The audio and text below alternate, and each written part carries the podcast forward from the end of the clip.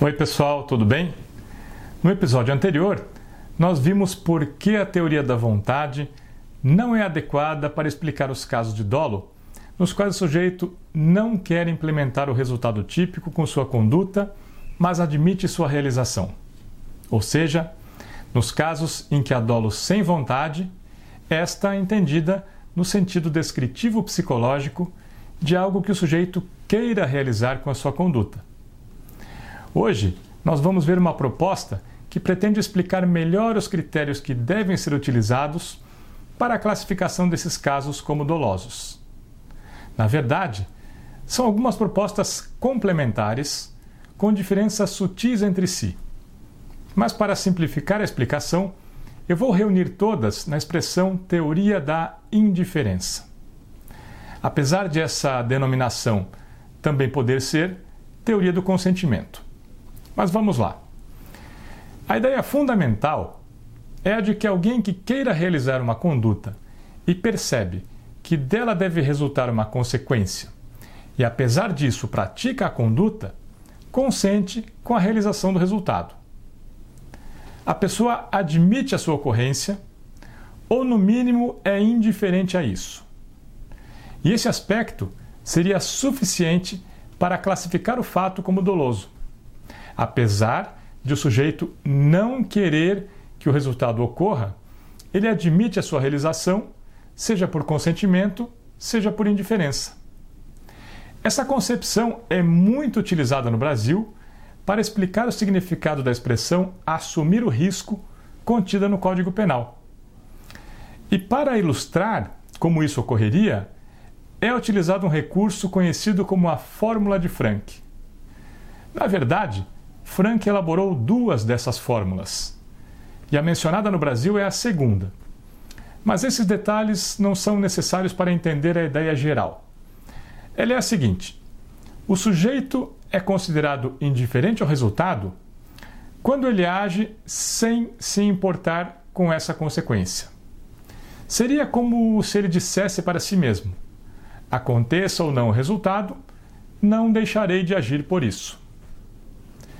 Bem, essa explicação pode nos esclarecer a atitude do sujeito no dolo direto de segundo grau e também em algumas situações de dolo indireto, mas não em todas. E o exemplo mais evidente disso é o da roleta russa. Se o sujeito aposta com outra pessoa uma grande quantidade de dinheiro e pratica a roleta russa atirando contra a sua própria mão, ele não é indiferente ao resultado. Ele não quer que a arma dispare, porque se isso acontecer, ele perde o dinheiro e ainda machuca a mão. A mesma coisa pode acontecer em um acidente de trânsito. Por exemplo, se um motorista de caminhão resolve ultrapassar outro caminhão em uma estrada reta e plana durante o dia e com boa visibilidade. Essa estrada é de mão dupla e no sentido contrário ele vê um automóvel. Então ele inicia a ultrapassagem e faz um sinal com as luzes dos faróis, esperando que o motorista do automóvel desvie para o acostamento para que ele realize a ultrapassagem. Nesse caso, ele não é indiferente em relação à colisão. Ele não quer que ocorra o acidente. Ele simplesmente quer realizar a ultrapassagem e seguir a viagem sem que aconteça qualquer acidente. Isso porque, se ocorrer um acidente, isso pode lhe causar vários problemas, inclusive lhe colocar em risco. Mas nos dois casos, o da roleta russa e o da ultrapassagem, apesar de ele não querer o evento, nem ser indiferente em relação a ele, a atitude do sujeito perante o fato não é de mera falta de cuidado é algo mais do que isso.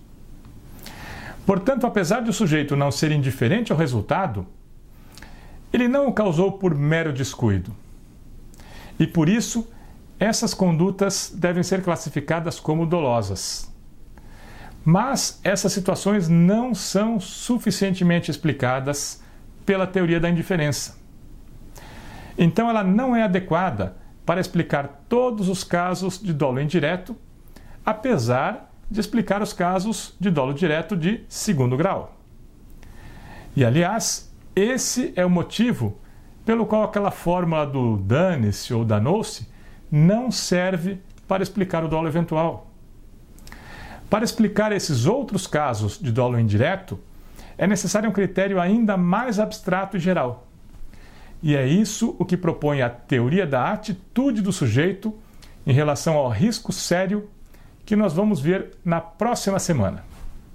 Mas antes disso, eu quero fazer um esclarecimento.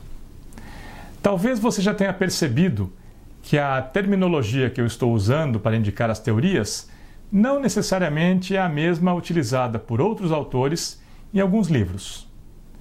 O nome das teorias pode variar e, dentro de cada teoria, ainda podem existir algumas subdivisões. Mas eu preferi apresentar o assunto dessa forma geral e com uma terminologia mais acessível para simplificar a exposição. Porque o que me interessa é que vocês entendam as ideias básicas que dão conteúdo a cada grupo de teorias sem se preocupar muito com os nomes. Quem sabe do que está falando não tem problemas com os nomes usados para indicar uma coisa ou outra. Sabendo quais são os principais critérios propostos para a classificação dos fatos, vocês podem fazer a classificação independentemente do nome pelo qual queiram chamar a teoria. É mais fácil aprender os nomes depois de saber o que é cada teoria. E é um perigo começar a discutir nomes sem saber exatamente do que se trata. Aí fica muito mais difícil aprender e pode gerar muita confusão. Então, na próxima semana, vamos falar da teoria da atitude do sujeito perante o risco, que é mais conhecida pelo nome de levar o risco a sério. Na semana que vem, nós vamos ver o que é isso. Até lá!